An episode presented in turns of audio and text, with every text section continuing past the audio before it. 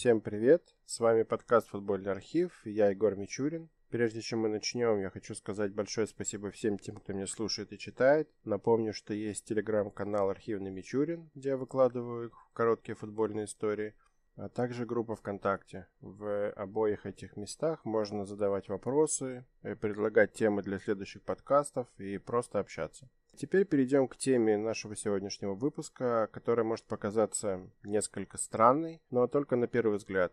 Первый Кубок Франции – это не только описание самого соревнования, это еще и дань уважения французам, которые нам подарили сразу три главных международных турнира, за которыми мы с вами следим все те, кто увлекается футболом, по крайней мере, достаточно плотно. Я говорю о чемпионате мира, который основал президент ФИФА Жюль Риме. Я говорю о Лиге чемпионов, которая появилась благодаря риторическому вопросу редактора France Football и экип Габриэлю Ано, который спросил, не стоит ли Вулверхэмптону, который объявил себя самым сильным клубом в мире, поиграть в Москве и Будапеште, вместо того, чтобы обыгрывать Гонвет и Спартак у себя дома. И я говорю о чемпионате Европы, идейным вдохновителем которого стал Анри Делоне. Таким образом, э, французы стояли у истоков действительно трех фактически самых больших международных футбольных турниров. Поэтому стоит узнать, как проходило первое крупное футбольное соревнование в самой Франции. Тем более это очень интересная и крайне нетипичная для футбольных соревнований история. Она напоминает скорее какой-то апокалиптический фильм или, может быть, документальную передачу о конце света. В любом случае, Обстоятельства, при которых проходил первый Кубок Франции по футболу, были весьма и весьма нетривиальными. Для того, чтобы понять, что происходило на французских футбольных полях в районе 1918 года, нам стоит вернуться лет так этот на 25 назад, когда руководящие органы французского спорта были несколько размножены, запутаны и мало кто вообще понимал, кто и чем рулит. Первая французская ассоциация, которая признала футбол отдельным видом спорта – был Союз французских атлетических спортивных сообществ. Одним из основателей этого союза был небезызвестный Пьер де Кубертен, Олимпиады, о спорте мира, вот это вот все. И первые любительские футбольные соревнования во Франции организовывала именно эта ассоциация. Но годика через три еще одна организация, Федерация атлетических сообществ Франции, объявила о создании своего футбольного турнира. Если какие-нибудь игроки выгонялись э, предыдущей организации, то они могли принять участие в турнирах под эгидой этой. Такая вот э, небольшая борьба между руководящими органами. Еще через годик, если кому-то вдруг было недостаточно руководящих футболом органов, доктор Поль Мишо решил, а где же здесь религия? И организовал религиозную французскую федерацию гимнастики и спорта, которая также запустила свой футбольный чемпионат. Это было уже в 1901 году. Чуть позже французская федерация велоспорта и атлетики решила организовать футбольные соревнования для своих спортсменов между их турнирами, велогонками и прочим. Так что Футболом во Франции в начале 20 века рулило как минимум пять организаций, однако первая, та, которая относилась к Пьеру де Кубертену, все-таки оставалась самой многочисленной и самой влиятельной. То есть под ее эгидой, к примеру, выступало, скажем, 40 клубов, а под эгидой всех остальных, вместе взятых, не больше 35. Поэтому секретарь одной из оставшихся небольших федераций, 24-летний Шарль Симон, решил объединить усилия, чтобы вместе противостоять большой и мощной Перкубертеновской федерации. Таким образом, в 1907 основали французский межфедеральный комитет, куда вошли практически все организации, под эгидой которых выступали те или иные клубы. Тут Симону несколько повезло, поскольку Союз Кубертена, который за 4 года до этого достаточно деятельно принимал участие в создании ФИФА, решил выйти из Федерации футбола, поскольку он присоединился к Ассоциации любительских английских клубов, которую в ФИФА просто не пустили. Шарль Симон тут же подал заявку на членство ФИФА, ФИФА ее одобрила, и таким образом организация, которой рулил Симон, стала фактически представлять французский футбол на международном уровне.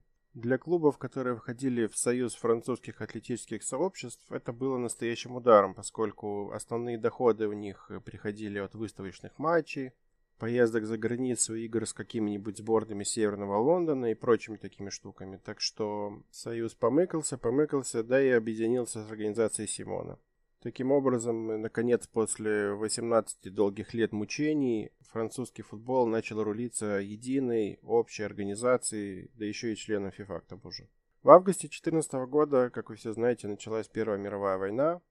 В военные годы практически во всех странах, участвовавших в войне, не проводились регулярные соревнования, и французская ассоциация снова раздеребанилась на несколько организаций, которые проводили какие-то локальные встречи между футболистами. Естественно, часть из них ушла на фронт, часть не могла играть, но тем не менее какие-то такие матчи проводились. Пока через два года один из журналов не предложил организовать что-то вроде общенационального турнира для подъема боевого духа, объединения наций, сплачивания и прочей духоподъемности для народов в условиях тяжелейшей войны. Кстати, вот эта фишка, когда в прессе предлагается создать новый турнир, отлично сработала через 50 лет при создании Кубка Чемпионов, о чем я говорил в самом начале. В итоге решили, что нужно выбрать какой-нибудь командный вид спорта, и Тогда во Франции были популярны футбол и регби. Э, пал выбор на футбол, потому что регби считался более энергозатратным, а футбол не требовал якобы физической подготовки, и можно было более легко организовать футбольный матч. Те же журналисты, что предложили создать турнир, быстренько накидали схему. То есть они предложили сделать этот турнир ежегодным, разыгрывать какой-нибудь симпатичный трофей, и назвать его Кубок Франции. Федерация футбола одобрила этот план, правда, предложила заменить э, Кубок Франции на Кубок Шарля Симона, поскольку Симон к тому времени уже пал э, смертью храбрых в бою, 32 года. И за организацию турнира взялся Анри Делоне, тот самый, который впоследствии организовал и УЕФА, и стал проводником идеи о чемпионате Европы по футболу, и стал первым генеральным секретарем УЕФА. В общем, именно Андрей Делане начал разрабатывать формат нового соревнования, нового кубка, причем взял за основу Кубок Англии, поскольку он восхищался этим старейшим в мире футбольным турниром с тех самых пор, как лично посетил финал 1902 года, когда Шеффилд играл с Саутгемптоном. Тогда, кстати, была еще и переигровка. Трофей, за который должны были бороться французские клубы, подарил основатель одной из религиозных ассоциаций доктор Поль Мишо. Это была такая серебряная чаша на постаменте из белого мрамора, и стоила она в районе 2000 франков, э, на наши деньги это около 20 тысяч долларов. Итак, соревнование стартовало в октябре 1917 года. Из 48 участников первого розыгрыша Кубка Франции ровно половина представляла столичный округ. Остальные 24 команды были с запада, юга, а север и восток, поскольку там велись боевые активные действия, не могли участвовать. Кроме того, организаторы проработали схему так, чтобы до четвертьфиналов клубы вообще не покидали своих регионов, поскольку во время войны сильно не разъездишься, там и дороги разбиты, и транспорта с топливом не хватает. Э, среди участников были как и конвенциональные клубы, например, футбольный Рен и Леон выставили по 4 команды, э, так и довольно экзотичные, например, э, была команда британского банка с Вандомской площади Парижа, London County Sports Club, а также команда британских же летчиков, которые были расквартированы по всей стране, и часть из них действительно умела играть в футбол. Вы уже поняли, какой бардак творился во Франции со всевозможными организациями, федерациями, союзами, версиями чемпионатов и прочим. Поэтому в первом Кубке Франции участвовали сразу 10 чемпионов страны, причем по версиям трех разных турниров. Э, среди них были парижский Расинг, э, самый старый футбольный клуб во Франции Гавр, такие команды как Этуаль, Галия, Еще четыре команды получили свои кубки в соревнованиях, придуманных во время войны. Например, это был Кубок Союзников, который выиграл Рен, или Вызов Славы, который выиграл Марсельский Олимпик. И по схеме, предложенной организатором, 32 команды играли на выбывание в первом туре, и жеребьевку выбирались еще 16, которые попадали в 1-16 автоматически. Такая вот странная схема. 7 октября 1917 года стартанул кубок. Это дело сопровождалось настоящим воем э, провинциальной прессы, которая жаловалась практически на все, от состояния полей, за которыми не ухаживали несколько лет, до недоукомплектованных составов, не хватало спортивного снаряжения, не хватало опытных тренеров. В общем, э, действительно турнир собирался на коленке, доигрался на коленке. Так, из 16 запланированных в первом туре матчей не сыгралось 3. Кадеты Британии и Лиман просто не смогли выйти на поле, потому что в тот день в регионе была большая велогонка, ее не согласовали с э, Федерацией футбола. Ну, естественно, бардак был еще тот. Афиша еще одной несостоявшейся игры по нынешним временам выглядела бы вполне солидно, потому что Марсельский Олимпик принимал Херкулес, а Херкулес это будущий Монако. Однако Мадингаски попросили отсрочку до 21 октября, а накануне матча объявили, что на поле они не выйдут, потому что пятеро игроков из стартового состава отправились на фронт.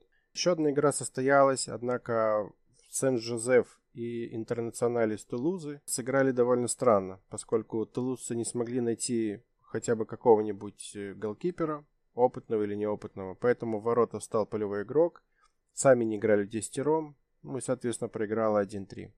Следующая стадия турнира проходила в начале ноября, и там было два достаточно результативных матча. В одном из них команда Swiss, которую основали парижские швейцарцы, уничтожила леонский Жан Массе 15-0, а еще один клуб из Парижа, Франце, в нем тогда, кстати, играл Габриэль Ано, уже знакомый нам, э, раскатал клиши 13-0.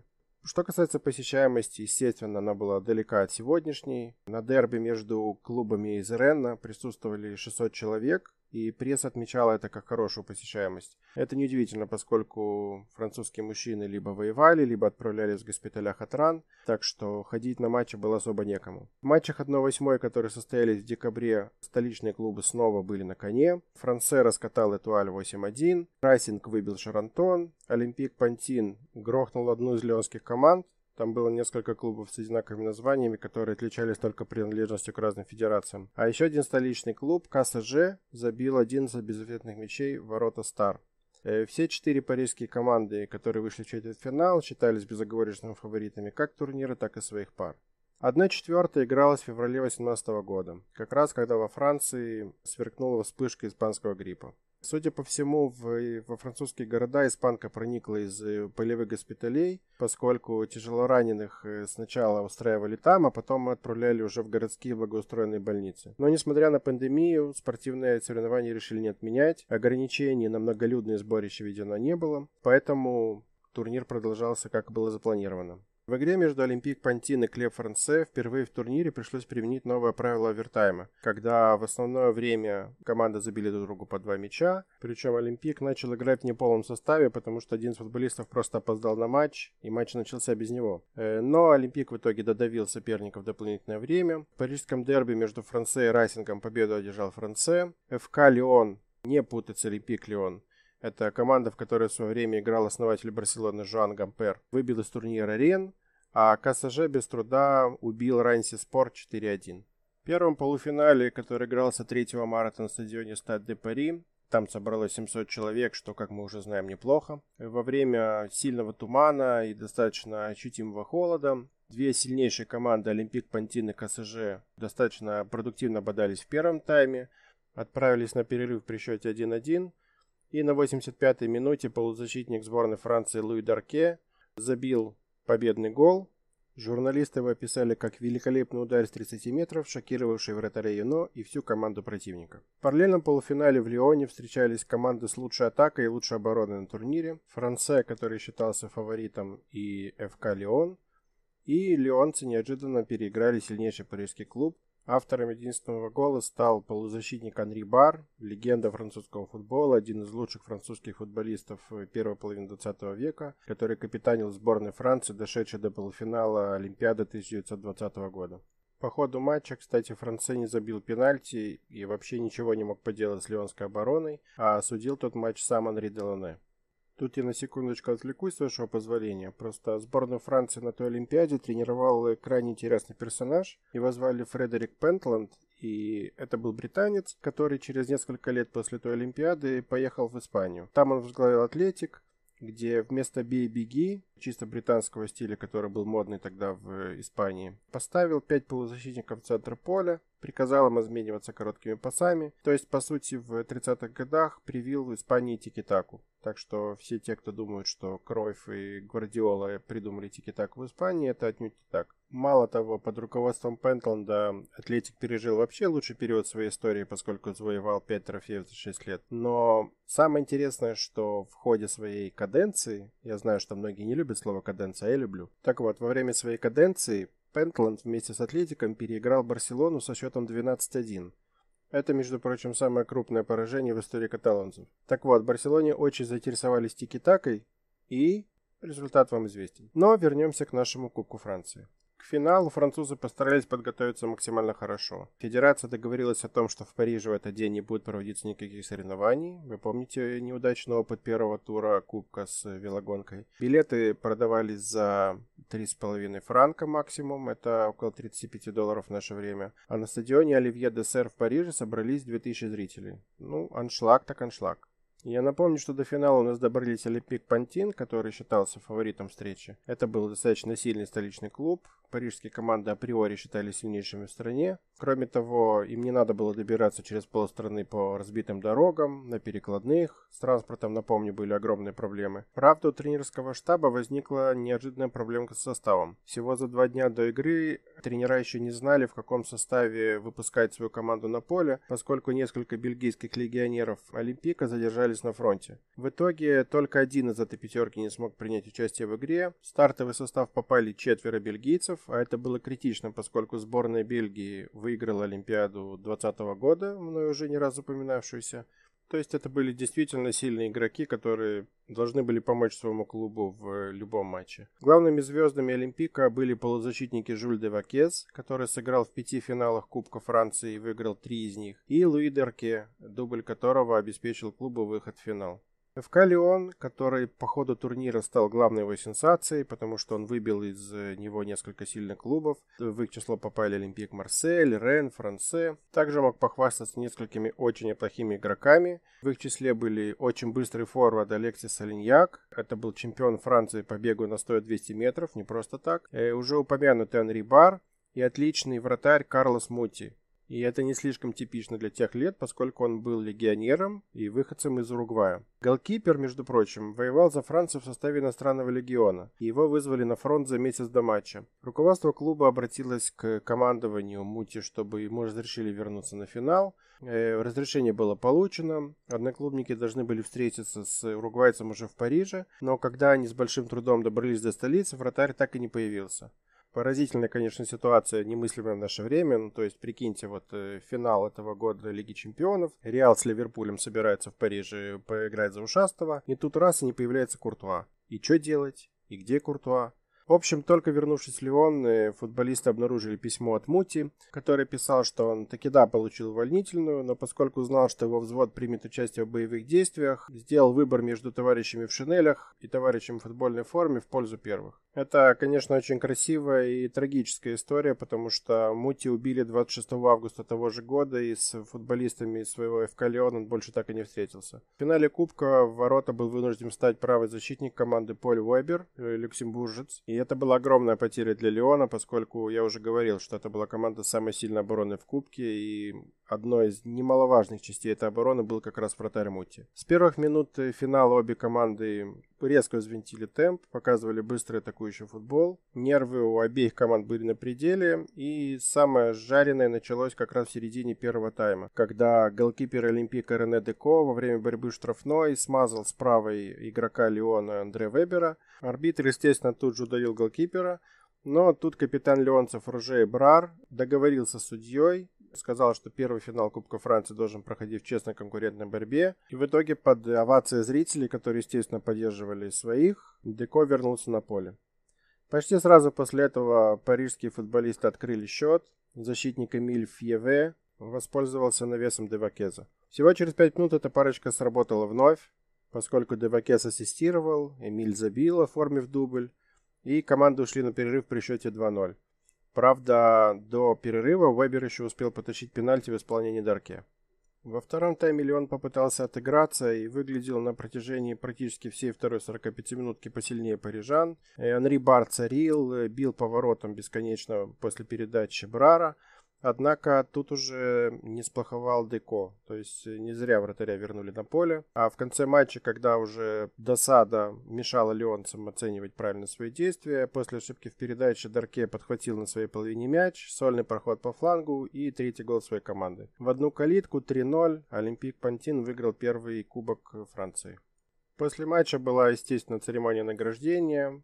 Кубок торжественно вручили Дарке, раздали медали арбитрам и игрокам – Есть даже фотография с игры, давно найденная архивариусами. Считалось, что все фотографии были утеряны, но одна есть. Правда, крайне нечеткая, и что там на ней происходит, понять довольно сложно. Судьба финалистов первого единого Кубка Франции сложилась по-разному. Леон получил профессиональный статус в середине 30-х, но всего через два года после этого снова скатился в любители и сейчас играет в региональной лиге Рона Альпы на шестом уровне в системе футбольных лиг Франции. Олимпик Пантин еще два раза выходил в финал Кубка, больше трофеев завоевать не смог. В одном из этих финалов его обыграл парижский клуб Red Star, который основал создатель чемпионата мира Жюль Риме. Так вот, история Red Star и Олимпика пересеклись, поскольку домашний матч Олимпик Пантин проводил на стадионе Бержер вместимостью 15 тысяч человек. Его построили в августе 1918 года, а место для стройки, это был старинный курган на северо-востоке Парижа, было выбрано неудачно, потому что была эрозия почвы, клубу постоянно приходилось финансировать работы по ее укреплению, начались денежные проблемы, то есть не выигрываешь титулы, нет денег. Потом в Париже начался жилищный кризис и нехватка земли под застройку. В итоге после долгих переговоров семья Гастона Сиграна, которая владела стадионом, продала свою землю крупной строительной компании, а застройщик решил снести стадион и заложить на этом месте новый жилой район. В апреле 1926-го Red Star объявил о слиянии с Олимпиком. И в течение 19 лет новый клуб назывался Red Star Olympic, выиграл за это время два кубка страны,